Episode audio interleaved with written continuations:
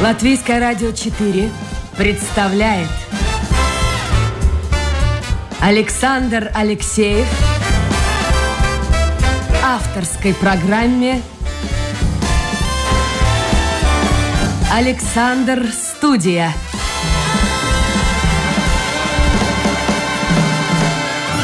Здравствуйте, друзья! В эфире программа «Александр Студия». Как обычно, в это время с вами автор и ведущий Александр Алексеев. Сегодня в Риге открывается Международный фестиваль документального кино. В Домской площади мы уже рассказывали об этом фестивале. Господин Манский дал короткое интервью э, моей коллеге. И э, сегодня, конечно, я не мог пройти мимо этого важного события. Фестиваль пройдет фактически в течение всей недели. И мы, наконец, в конце недели узнаем победителей.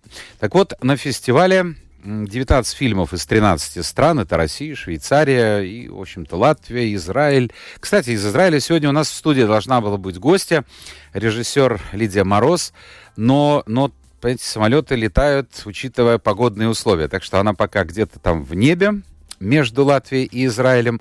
А у меня сегодня отдуваться за весь фестиваль будет э, наш латвийский режиссер. Вот я даже не знаю, э, женщины очень многие спорят и говорят, что я не хочу, чтобы меня называли художник, я хочу быть художница, писательница. Ну, с режиссером никак не... Режиссерка, можно так сказать? Э, добрый день. Ну, честно говоря, я хотела бы, чтобы мои фильмы смотрели и были хорошие. А как называть все равно? Ну, принципе, да. Слушайте, а красиво, режиссерка. Нет, все-таки будем по старинке. Латвийский кинорежиссер Ева Озволани сегодня гостья программы. Мы, кстати, с Евой встречались несколько лет тому назад. Она рассказывала о своем очень-очень интересном э, нашумевшем фильме. К нему сегодня мы еще вернемся. Ну, а вот фактически примера новой картины, которая называется... Кстати, вот как она называется, мы сейчас уточним. Э, потому что там два варианта. «Моя мать Родина» и «Моя мать э, страна». Вот премьера пройдет как раз на этом фестивале. Итак, Ива Озолынь у нас сегодня в гостях. Если вы любите кино, в том числе документальное, принимайте участие, во-первых, в нашей программе. Интернет работает, домашняя страничка, Латвийское радио 4, программа Александр Студия. Ну и, естественно, всех приглашаю на э, показ лент кинофестиваля Art Dog Fest Рига. Итак, Ева, давайте мы с нового фильма начнем. Два варианта. Я посмотрел в интернете «Моя мать – Родина» и «Моя мать – Страна». А как по-латышски звучит-то? По-латышски звучит «Мана мата valsts». И... Государство, страна. Можно и так, и так. Как вот у вас на русском пишется криминальное, это нет, криминальное цивиликумс. Гражданский. Гражданский кодекс. Кодекс, кодекс да? да? Потому что это название, оно предложение из, латвийс... из гражданского кодекса, ну, на латышском языке, и звучит э, так, потому что идея такая, ребенка вынимают из семьи и отдадут, отдает вот этой институции и моя мать становится как бы страна. Ну, тогда, наверное... Угу. То есть государство берет на себя да. заботу о детях. Да, да, да. Послушайте, ну вот есть э, фильмы, режиссеры, если говорить о документальном кино, которые создают портреты, которые создают э, политические, можно сказать, плакаты. Вы, э, для вас главное, это семья и, в общем-то, человек, и отношения людей. И в предыдущей ленте это просматривается, и в нынешней. Это действительно так, или я просто ошибаюсь как-то?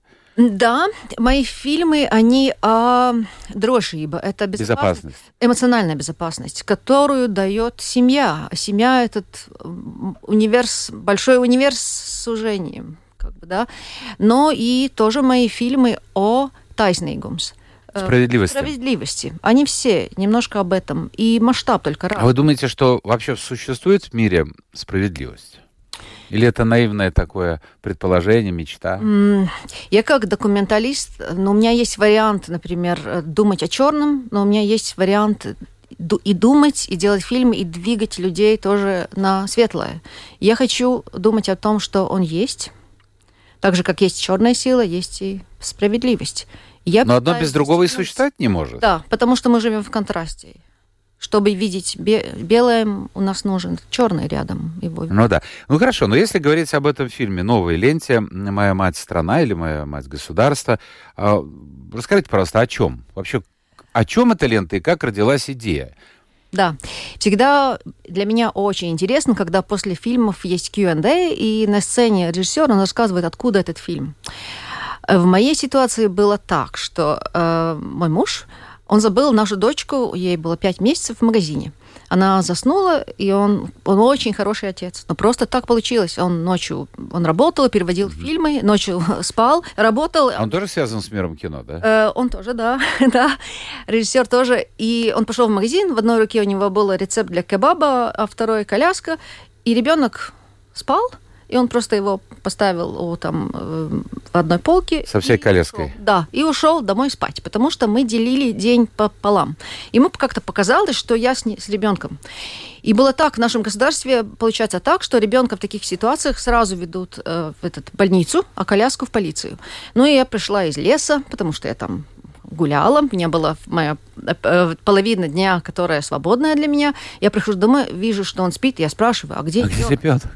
А он... А, а это день, вечер? Что это было? Это было, это было два часа днем. А, ну днем. Он говорит, а там... И вдруг он, блин, я его забыл в магазине. Магазин был 10 минут от нашего дома, mm-hmm. но это было очень-очень-очень страшно.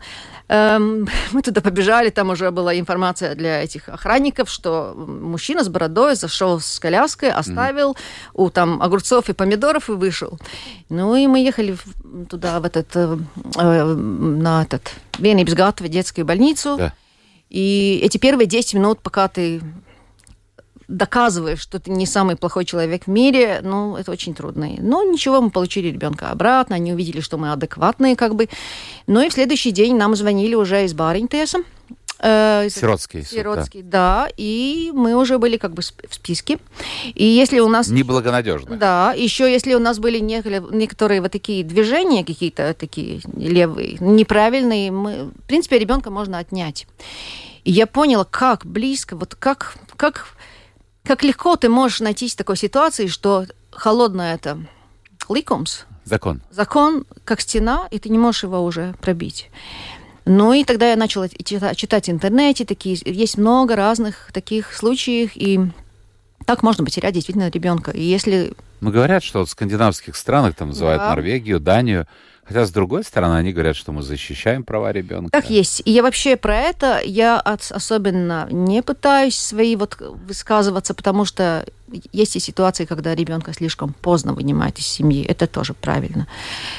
И вот я решила, что я хочу сделать такой фильм про холодное это право и про хрупкий индивидуал. Ну, индивид. Индивид. Да. И в тот же момент я увидела, что вот эти дни э, женщина, молодая женщина, она была в интернете, поставили, поставила информацию, что она ищет свою сестру, которая отделена в детдоме. И я ей написала, и мы решили... Уже взрослая женщина, да? Да, да, ей было тогда 30 с чем-то. То есть это прошло ей сколько времени? Да, и, э, и она, она не хотела, но никто не рвется под камерами. Документалисты, mm-hmm. я знаю, какие документалисты. Но я хотела, я сказала, я хочу вот такую идею рассказать. И она сказала, окей, э, я буду это делать ради того, что, может быть, мы вместе это сделаем. И мы начали... И найдем да, вторую половину. Да, да. И мы начали это вот делать вместе. Вот и это мы делали 4 года. Слушайте, а что там в семье? Когда все это происходило? Почему семья распалась? Э, это было в советские времена. Ну, неважно, но и в наших днях люди пьют алкоголь. Э, но это было тогда, и ее мать была, ну, тоже употребляла, и как оказалось, пятеро сестер, одну за другой. Лишили родительских прав. Да, именно, да. да. Их отправили в детский дом. Да, в разные детдомы. Здесь, в Латвии? Да, да. Сначала... Не, знаете, как было? Э, их... Мы вообще не знали про других сестр ничего. Но Уна, э, она помнила, что какая-то девочка в детском доме приходила каждый день к ней. И угу. игралась. Вот. И тогда эту Уну нашу ее удочерили. И она больше ее не встретила. Но она потом, когда выросла, кто-то... А удочерили наши здесь из да, Латвии, да, да, да, наши, да. Вот, и кто-то рассказал, что, знаешь, у тебя есть сестра, тебе надо ей ее найти. И единственная цель в ее жизни стала вот эта идея, что надо найти сестру. И как вы искали? А ну, вот есть, это... есть информация, ну как, вот как... А да, она даже, наверное, и не знала, как зовут-то. Да, конечно. Если ты адаптирован, у тебя поменято все. Все, да, да, да, да. Информация все, да, закрыта. Да, там да. даже меняют тоже даже месяц, год рождения. Но тем более адаптировали ее наверняка в совершенно детском возрасте, там пару, тройку, пять ну, лет. Ну, адаптировали три, три года. Ну, вот ей было, три года. А вот эту сестру ей было семь лет. Она уже больше помнила. Более пение, да. да. Вот. И как поиск начался? Ага, вот это вопрос, который, я думаю, будет очень много людей задавать. Еще я хочу сказать, что это фильм про то, что если у тебя есть цель, если ты мотивирован очень на свою цель, ты можешь горы действительно снести. Это пример вот этого фильма, что это так. Но первое эм, получилось так, что Уна уже до этого, до этой информации в Фейсбуке, она уже несколько раз пробовала. Она шла в свой детский детдом, где она была, она шла в архивы, но это не было возможно, потому что не было еще одно правило, изменение в правилах. И когда мы начали это делать, изменение было в правилах такое, что если у тебя 18 лет, ты можешь пойти и получить свою информацию о своем реальном себе в интернете. И Хорошо, а сестре, а братья можно Там получить? она видит все про себя. Она, она увидит, она видит свое это оригинальное имя, угу. место рождения, своих оригинальных родителей, и тоже какие есть сестры, братья, и почему ее вы, почему есть э, это было лишение родительских прав, почему угу. это было, там тоже есть эта бумажка. Она все про себя э, увидела. Мы снимали, как она первый раз открывает эту папку, и там написано первые слова, то, что делает дом, то, что не делает родители в угу. ситуации. Все это было очень эмоционально. И она там увидела, что у нее не одна сестра, а они были пятеро. И имена были указаны, все было указано. Те да? старые имена. Но сейчас... Но не те, которые сегодня. Да, не те. Это 30 лет тому назад. Родители наверняка уже ушли в мир иной. Да, но как оказалось, эм, оказалось то, что сестра, та, которая Уна очень искала, она тоже искала. И, в принципе, могло, могло быть так, что они изменились в коридоре, не знав об этом. Они были оба в этом самом архиве. Слушайте, а как вообще вот государственные структуры, тот же архив, детский дом? Э, ну, одно дело, когда девушка приходит и берет документы, ей выдают, хорошо, что такой закон принят, а тут приезжает э, киногруппа, съемки. Это не каждому понравится. Конечно, не всегда это так. Но мы рассказываем... Как вы добиваетесь того, чтобы люди, не герои фильма, кстати, и герои тоже, были бы естественными? Это очень сложно, потому что человек, увидев камеру, он начинает автоматически на нее работать. Посмотрите, как происходит селфи. Идет человек по улице с нормальным выражением лица, но как только он делает селфи, это smiling face сразу. То да. есть уже искусственно. И а помню, перед камерой как да, не наврать? Это очень интересно с этим. Есть люди, которые вообще не чувствуют камеру. Они как-то вообще там, я не знаю, что это за такой фильтр. А есть, которым очень трудно это, конечно, они все время э, чек, чекуют себя. Угу. Есть, литовский режиссер Стуонис, он говорил даже так, что когда раньше снимали на кассетах, ну, на больших камерах, первые пять дней, дней можно выбросить, в принципе. Ну, это вообще, человек там не он. А потом он привыкает. Да, он привыкает, он забывает даже. Ну, это одно про, этих, про эту камеру. А второе, ну, мы говорим про человечность, мы говорим про идею, и мы это рассказываем, это важно. И, например, в архиве мы снимаем человека на его место работы. Как-то получалось так, что... Он не делает такой официальный вид и знаете, вот как вот, э, ну, сейчас, наверное, я не знаю, хотя мне очень трудно сказать, потому что я сейчас уже давно не хожу на интервью, ко мне приходят, но я помню, когда меня учили, никогда, например, было несколько правил. Если ты берешь интервью у начальника, неважно какого, никогда не разрешаем ему сидеть в своем кресле. Ну, правильно. Знаете, обычно стол, кабинете. И потом маленький столик. В лучшем случае посади рядом с собой, напротив. Потому что в своем кресле он чувствует силу этого кресла, силу этой должности, которую он занимает. И уже начинается доклад, а не э, живой разговор. Вот это один из таких законов и правил журналистики. Да, это, это интересно. Нет, ну сначала переговоры идут. Надо рассказывать, почему это надо, почему это... А тяжело это идет? Да. Есть, когда ты говоришь людям... А есть, которые я не хочу сниматься, и ты ему говоришь, ну как? Да ты же... Это меня Александр Гребнев так как бы научила, но это вообще не работает. ну, может быть, когда-то работает, но не всегда. Э, можно так говорить. А вы уже кино смотрите? Ну да, ну тогда помогаете создавать, mm-hmm. как-то так. Но это не всегда работает. Э, но есть люди, которые никак не, не совсем не хотят. А то, как он, когда он работает, он де, мы снимаем в архиве человека, который, он же делает свое дело. Мы снимаем, как он это делает. Это его моторика, все очень натурально. Как, как он открывает компьютер, как он берет вещи, все это. Но главное, чтобы прошло какое-то время, как вы сказали, он привыкает к ну, да. камере, и тогда все. Ну хорошо, вернемся к истории. Получила она, эта женщина, документы благодаря вот этому новому закону или поправкам в этом законе. Она знает, как звали родителей, как звали э, ее... Э, все пятеро дочерей было, все девочки были, да? Да, да. Э, сестер. А дальше? Ну и дальше началось. Э, вообще это, это секрет фирмы, как вы ну, Полусекрет откройте. Полусекрет, да, это могу открыть немножко. Но как-то она знала свою биологическую мать.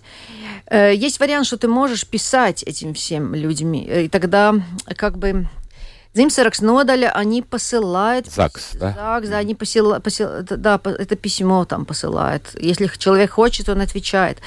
Но там еще есть очень много проблем. Ты не можешь человеку, который адаптирован, прийти и сказать, если это он не знает, не можешь к нему прийти и сказать, здрасте, а ты знаешь, ты адаптирован.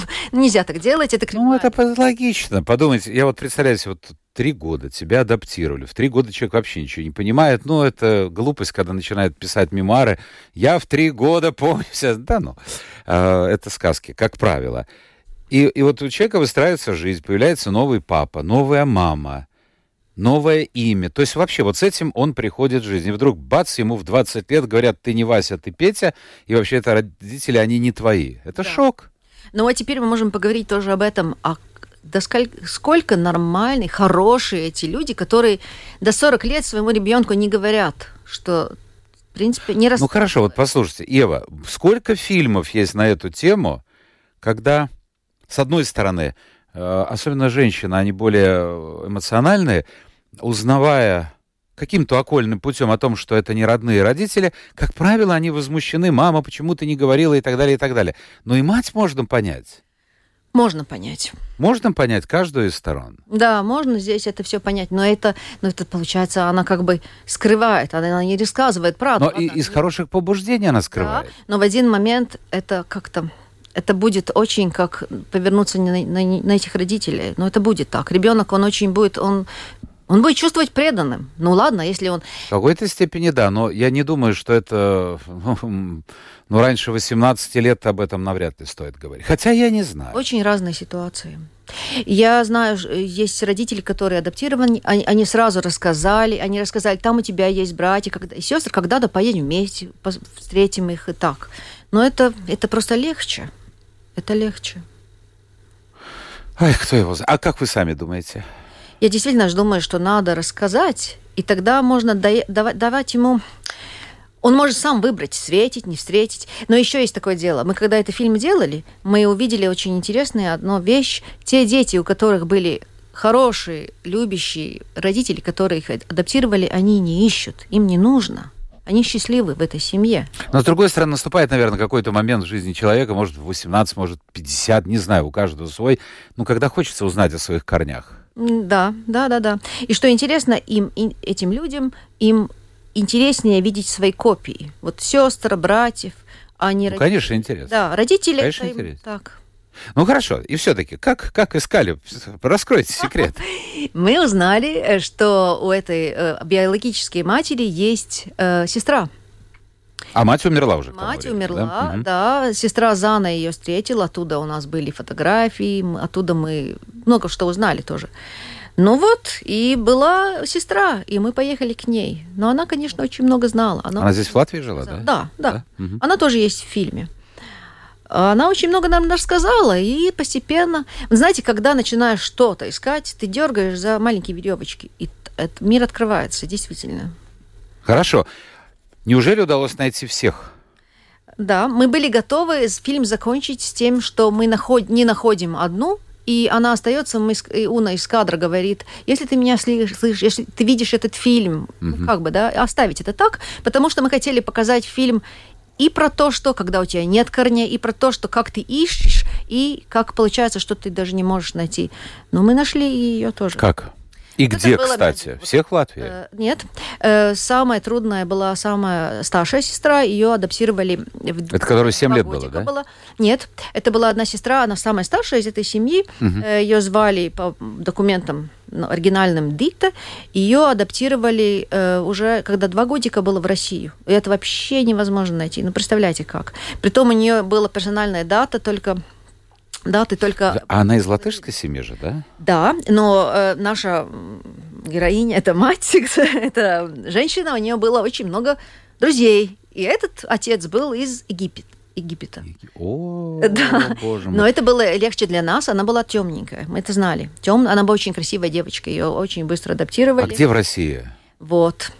Это какой-то большой город, деревня? Да, это? большой город, который уже давно поменято имя. Это было ее адаптировали в Горький, город Горький, который Нижний Новгород, да. Новгород, да. И это было вообще такое magic. Я не верю всяким там э, таким силам, pārdabiskām spējām. Потом- да я тоже не верю, но бывают какие-то стечения было так. Мы поехали в Америку, и, потому что там одна сестра. от- наша- И в Америке еще? и еще были в Америке. Э, наша героиня такая, она мне звонит, она мне звонила, звонит. Ева, Звонит. ты сидишь? Зв- Ты сидишь? Я говорю, ну нет, садись, ся- сядь. Мы нашли сестру, одну сестру. Она живет в Америке. Наверное, нам придется туда ехать. Как? Вы можете объяснить, вот как этот механизм? Просто Она интересно. нашла в Фейсбуке. И там все спалось, там было То фамилия, есть, зная настоящую... имя. Подождите, а неужели она в Америке ее адаптировали, оставили имя? А почему нет? Да, вот это есть тоже вариант, когда не обязательно это делать, а это когда ты хочешь скрыть этого ребенка, Мгм. что он адаптирован. Вот, и она нашла такую, так, все там было так же. Она живет в Америке, в Вирджинии. Надо ехать, ну ладно, у нас есть бюджет, он маленький. А человек уже за поедем? 30, наверное, Что, да? пожалуйста? Сколько ей было? За 30 уже, да? Да, за 30, да, да, да. И она вообще не понимала, не знала, что она каким-то образом связана с Латвией. Э, Я рассказываю. Давайте. Я представляю себе, что это в голове Э, происходило у человека. Мы едем в Америку, и только что мы вышли из э, туда, в этот самолет, продюсер и наш этот, команда наших двоих продюсеров, они между собой говорили, слушай, мне как-то кажется, что это не будет она. Но у нас уже все куплено, мы едем туда, у нас 6 часов еще на машине. А предупредили ее? Или нет? Нет, это было ну, для документалистов классно, когда... Мать это- честная. э, Слушайте, ты- тут это удар можно Да, схватить да, человека. да, да. И мы едем, и она дома, и все это есть, и мы оставляем этого нашего бумера, как называется, сканю, пояс, который звук записывает. Звук- звукооператор. Да, мы идем только с камерой, я иду, и девочки оба. Там уже Зана была найдена, они вдвое искали. Мы подходим к этому дому, и она выходит, и она говорит на латышском, там, в Вирджинии. На латышском? Да, она отвечает на латышском. И оказывается, ее адаптировали латыши из э, этого, как называется, э, Торонто. И все такое же имя, такое же фамилия, Ага. все. Но это были другие люди. Это была другая девочка. Это не И она об этом не знала, что она была адаптирована. Она знала, что А, она знала. адаптирована. Всё-таки они рассказали, Она да. сказала, а, а ты, а ты искала своих оригинальных Ага. родителей? Нет, у меня были такие хорошие родители, мне не интересно искать. Я очень, мне очень повезло. Ну окей, ну нет. Ну как это все произошло? Нет, конечно, это невозможно рассказать. Надо сходить сегодня в 19 у вас, кажется, Сегодня сегодня. 19, да. 19. Там еще билет. Да. А, Это кинотеатр? Splendid. Splendid. Ну, тут бывший Рига кинотеатр, Да, да, друзья. да. Слушайте, ну, но, но тем не менее, вот, ну ладно, сохранила язык, знала, что она адаптирована. Но я представляю себе... А в России как получилось? Ну вот, и, и такое было, знаете, вот эти девочки оба, они были как облиты холодной водой. Это такая доро- дорога была длинная, и нету. И Уна говорит, я хотела бы, чтобы ты была моя сестра. Она такая, ну, классная, Мгм. хороший человек, видно.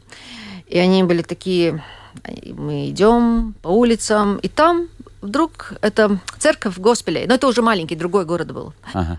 Церковь Госпеля, и там написано помогаем находить заблуж... что-то про заблуждение, про пропавших людей. Ну, это я поняла, что это, наверное, с наркотиками и алкоголем зависимо. Ну, что э, связано? Помогаем вернуть, найти. И они пошли на Диокалпоемс, Богослужение. да, и они попросили этому э, Священнику. да, чтобы он мол... что все молились за этих двух сестер, которые еще пропавшие, не можем найти. И там вся маленькая церковь, она молилась. И знаете, мы приехали обратно в Ригу, нашлась сначала одна, потом вторая. Ну, я не знаю, что а все это приняли сразу же, вот... э, да, э, одна девочка была такая, она, она знала, что она адаптирована, она тоже счастливая очень была, ей было очень хорошее детство, все было. И она так смотрела, ей надо было просто времени, надо время было быть, ну, пройти время, чтобы это принять. И четвертая вообще не знала, что у нее есть. Он, ты не адаптирована, нет? Нет, это тебе кажется. Представляешь себе, вот сейчас приезжает Ева Озволынь или там кто-то из Америки и говорит, вот такая-такая, да, да, да. А вас а вас ваш папа Джон Байден, например, а? Или Трамп? А? Вот как бы ты среагировала бы? Это надо сходить посмотреть обязательно это кино. Послушайте, в общем, у вас не только вот этот талант портретиста, но и талант ну, человек, который работает в исследовательском жанре тоже. Да. Ваш же первый фильм вообще был детектив. Я с удовольствием его посмотрел после той встречи. Сколько же там Сколько уже лет? В каком году он был снят? Это Пару-тройку лет? 15 год. Семь лет прошло. Боже, семь лет. Как молоды мы были. Но несколько слов о, о том фильме. Там вообще... Это шел разговор о вас. Что, пожалуйста? Э, это о вас шел разговор. Это, да. Это шел разговор о времени, о человеке, который этот времени, это время смололо. Это Причем реальном человеке. Да, и, в принципе, тоже про меня, которое очень трудно принять, когда твой отец, он все знают, что то есть ваш папа, да, что он криминальный, это ну, подождите, ну в двух словах, чтобы было бы понятнее, ваш папа возглавлял банк. Мой папа был учителем в университете. Ну, Когда сначала, да, времена, да, да. он вдруг э, получалось, ну, у нас была возможность начинать бизнесы. Но мой папа был очень активным, он сделал в одно время 20 бизнесов. Это 90-е годы, да, это, это да, все понятно, и да. кончил, последний у него бизнес был банк. Это был этот карманный банк, где можно зайти... Топ-банк. Топ-банк, Я да, помню такое название. Называемый карманный банк. Ты можешь зайти к директору, если ты дочка, говорить, дай мне папа немножко денежки, и он дает. А это, так было? Действительно заходили? Ну, да, это вообще, помните, это... Эти были те, те времена, которые, которых, например, один из банкиров тоже был такой, не знаю, не помню название банка, но там президент встречал гостей голые в бассейне с питоном, например. Такого я не слышу. Ну, это разве не классно? В наших временах трудно. Круто. Нет, сейчас такого нет. В Сбербанк ты заходишь, да? Нет, ну лучше бы, чтобы президентом была бы женщина, и как желательно помоложе, но с питоном в бассейне. Ну, это... Не, ну те были шальные годы, и деньги были шальные. Я помню, слушайте, я не буду называть банк, который спонсировал мою программу, а, вот. И, и э, они, они давали кэшем, а, а никто нигде ничего не расплачивался. Мне дали какую-то пачку, завернутую в газету. А я всем своим гостям, э, без как существовало раньше, в старые времена, вот вы приходите в студию, я вам плачу гонорар. Сейчас этого нет. Ни я не получаю гонорар, ни вы не получаете. А потом это все исчезло. И чтобы привлечь людей, а ко мне приходили очень многие известные люди, и которые попали в сложное, та же Ви Артмана, например, Зидра Риттенберга, мы ее, вот банк ее привозил, потому что у нее проблемы были с ногами. Я ей дарил, я ходил, ну как сейчас, кому это расскажешь? Я ходил в комиссионку вот здесь рядом, а, Ви, я подарил хороший, ну по тем временам мне казалось хороший сервис антикварный. Да, это было. Сегодня кому расскажешь, это никто не поверит. Ну хорошо, ваш папа, ну прекрасно. И вдруг что? Оказалось, что он грохнул банк? Оказался, оказалось, что это вся классная идея, что ну как-то все построено. Не, как он очень, он тоже спонсорировал людей, его очень любили, он действительно давал художникам, разным писателям деньги.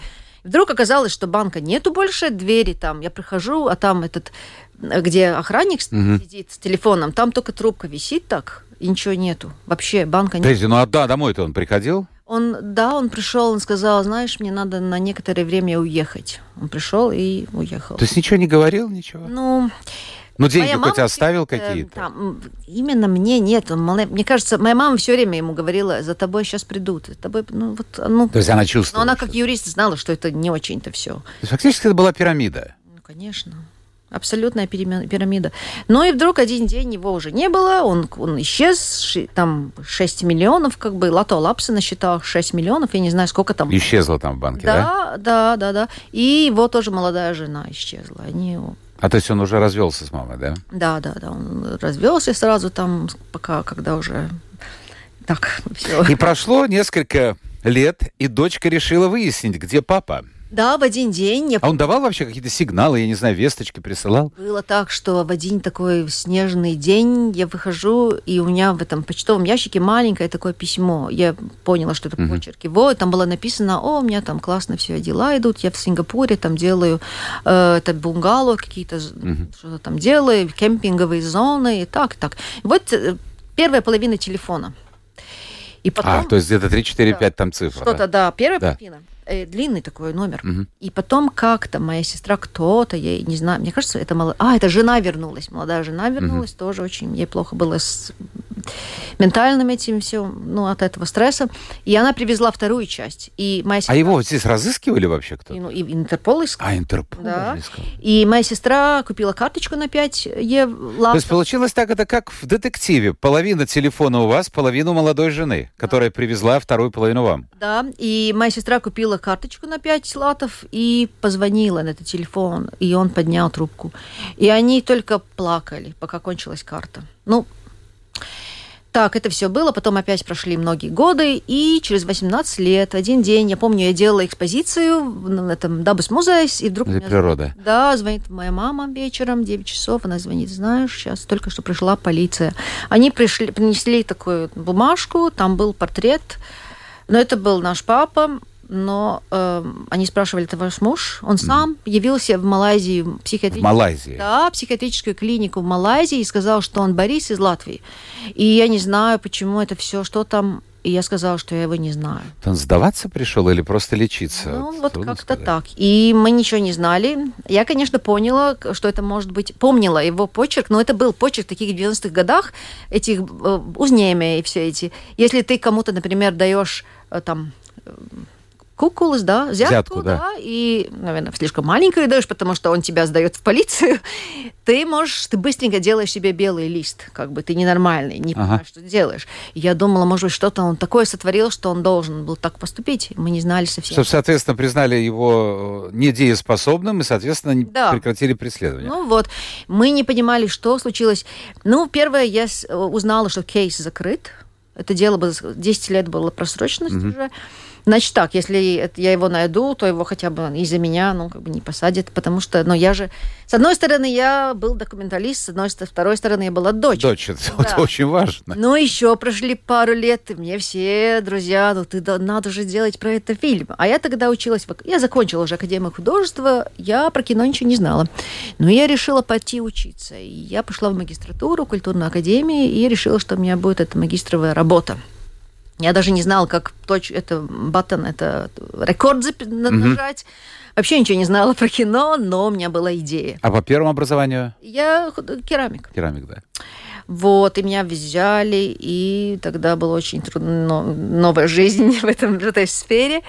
Э, И тогда я, это была моя магистровая идея, 20 минут такой фильм, потому что такие коротенькие эти фильмы, но мне очень повезло, потому что студия, мистер Медиа, они заинтересовались, это уже по-другому тогда. У меня есть студия, я могу уже пойти на конкурс. Ну, какое-то финансирование. же тоже Да, они что, помогли ну, найти. Конечно, да? ехать в Малайзию ведь надо. Ну и так, ну и я напи- написала такой сценарий, про который... А никаких больше связей, контактов, звонков повторных не было? Потом мы знали этот адрес этого места. Это забыла, как это длинное название. Но это не в Куала-Лумпуре, нет? Не в Это- столице, нет? нет? Нет, это эпоха, это маленькое место, там, где надо было из Куала-Лумпура два или четыре часа ехали на автобусе. Вот. Ну, ничего, я смотрела очень много с Google Earth, вот смотрела на это место, ну, в интернете Да, я понимаю. смотрела, я думала, не может быть, там такие, там очень красивая природа, там ну, это, многие эти дома, он где-то он там есть. Так, именно такое же чувство, как было, когда я начала помогать Уне искать сестру. Где ты есть? Отвеч... Ну, где ты есть? А он не выходил ничего? Нет, нет. Ну, вот так вот. И тогда мы написали, я написала сценарий, абсолютно фантастический сценарий, что я приезжаю, и там есть он, он мы встречаемся, он мне показывает, как он там живет, рассказывает, как все случилось. Мне действительно очень интересно было знать, ну, что случилось, ну, как это все произошло. И что произошло? Да. Вы полетели в Малайзию. Да, и тогда это было так страшно. Я помню, я сто, лет, сто раз хотела бы прыгнуть из самолета, ну просто страшно. Во-первых, у меня не было перед этим никакой связи с этим ментальным, ну, болезнями, никакие такие связи. Я не знала, что там будет. Я, не, я очень боялась, кого я встречу, как это будет выглядеть, что это будет. Ну и так, и очень поразительно все. Поехали в клинику туда. Поехали в клинику. Да, и он выглядел так хорошо. Я не знаю, кто еще в 60 лет так хорошо выглядит. Он выглядел вообще как кинозвезда, такой спокойный. Вообще все это было классно. Но в клинике. Да, в клинике. Он там жил. Все-таки, значит, какие-то заболевания у него есть пси- психические? Да, да, это позже оказалось, что есть. Он в таком домике жил с четверо людьми. Один э, из них был из Индии. Он убил свою мать, но он был, поскольку не- ненормальным, его его там, он там жил. Э, Потом был один э, из Китая, такой старичок, и он, он думал, что его контролирует робот из Китая, потому он так медленно двигался, чтобы робот мог выследить. Ну, что это такое было? И мой отец, который вообще здоровый, выглядит А как вы поняли, что все-таки какие-то проблемы есть со здоровьем? со временем. Со временем? Э, Он начал рассказывать очень такие вещи, ну, там, совсем такие вещи. Я начала ссориться с командой, с съемочной группой, которые мне говорили, ты понимаешь, что он ненормальный? Ага. Я говорю, вы что? Он на новом уровне. Он долго, он говорил, что он медитировал все эти года. Он медитировал очень долго. Вы ничего не соображаете. И Начали отца. Вот, видите, Да. дочка начала защищать отца. Очень стыдно вообще вспоминать все, что там было, потому что он рассказывал про то, что здесь находится, знаешь, что здесь происходит, тут убивают людей, отнимают им все. Я помчалась. В этой клинике, У да? меня, конечно, тоже кабардинская натура. Э, он, мой отец из Кабардино-Балкарии.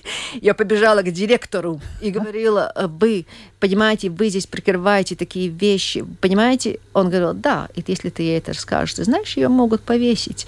Я сейчас помню это все, боже мой. И Хорошо, а как он отнесся? Вот первое, вот вы приехали, и он вышел вам навстречу. Он, Он- вообще понял, кто это? Эм, Он потом мне раска... он меня как бы не узнал, но он потом сказал, что ему каза- он думал, что ему сказали, что приедет дочка, и он думал, что моя сестра приедет. Она маленького роста очень, и он понял этот пом- помнил этот разговор по телефону, он думал, что она приедет, а я по-другому выгляжу. Хорошо, а он что-нибудь рассказывал что, что за эти годы? Как вообще? Да, все, все. У меня было 4 часа интервью, длинное такое интервью, он все рассказал. Ну, да было так, что в один день э, он... Конечно, в те года полиция была куплена. Он, у него были полицейские, которые докладывали, какая ситуация с ними. И, и ему сказали, знаете, Борис Владимирович, мы ничего не можем сделать. Нам, на- вы, на- нам Надо убегать. приехать». Он сказал, ладно, я в понедельник приду, а сам купил билеты на воскресенье. И они выехали. Они выехали. А вот пос- пос- слушайте, уже... э, Время-то, я сказал, быстро бежит. У меня один вопрос. Он, вот эти проблемы со здоровьем, психические проблемы, как вы думаете, они появились вследствие чего? В общем, я быстро-быстро. Вот сколько у нас времени? Да ничего нет. Ну ладно, одна-две минуты есть. В общем, дело та- такое, что я когда приехала в Ригу, я пошла, с этим материалом пошла к психиатру, чтобы показать и спросить ее мнение. Она сказала, знаете, почему он такой спокойный? Потому что он лекарства выпил. И теперь вот у нее была контрольная работа, которая дает, студентам. Вот от- на эти вопросы можете ответить? Ему кажется, что он человек, который может изменить это место. Да. Ему кажется, что здесь есть люди, которые ему мешают, антагонизм, что есть. Да. Ну, еще там пару вопросов. Видите, это шизофрения. Ну, да, ну, конечно. И потом, потом когда... Ну, таким э, до отъезда из Латвии он не был. Он был, и она спросила, было ли так, вот когда вы были в детстве, помните, был, в детстве было так, что у него всегда был только план А, и он что всегда он был over такой, вот гиперактивный Да. Ну да, это так было. В принципе, Потому что какие-то истоки, наверное, уже да, здесь. у нас каждого есть, в принципе, на какой-то Ну, все мы чокнутые в болезнь. большей или меньшей нет, степени. Нет, на какую-то болезнь, но есть предрасположенность. Предрасположенность, да. А если вот, например, стресс, он... Ева, последний вопрос. У нас времени совершенно нет, но вы так интересно рассказываете. Э, Скажите мне, пожалуйста... А, кстати, вот этот фильм э, о своем отце, где можно сейчас, вообще можно где-то посмотреть? В Ютубе, там, в интернете где-то Ну, что-то? Там, да, да, все время люди его ставят, ставят в YouTube. Сначала студия вынимала. Мне кажется, они уже подались. Это А как он называется? Ну, Мой отец банкир. My father the banker. И Да, или на английском, или мой отец банкир, Монстаев Сербантьевс, да. А, так, что? А вот сейчас какой-то план есть или все, сейчас отдыхаете после второй этой ленты? А, сейчас Да. какой фильм делать? Да. Ой, у меня очень интересный фильм. Фильм будет про парад Пьединой. Э, Да, те, кто э, долги да, да. возвращает. Я помню, что да. когда мой папа, э, когда приходили, приехал там Харитонов, все эти приех- приех- приезжали, но они приезжали в банк, они везде приезжали. Он говорил, сейчас они приедут, давай уходи. И я помню, что мне так хотелось их встретить и видеть, и узнать, и побыть как-то. Ну и сейчас я вот снимаю про таких людей, они... В общем, вот это называется расследовательское, даже уже документальное кино. Я вам желаю успехов.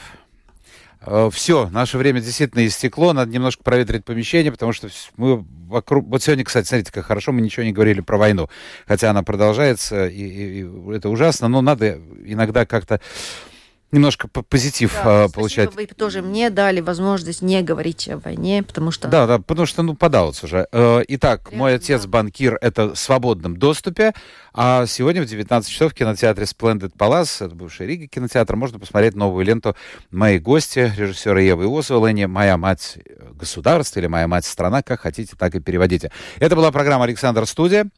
Успехов вам в новой ленте, а мы Спасибо. встречаемся завтра с вами, друзья. Новый день, новый эфир, новые гости. Пока.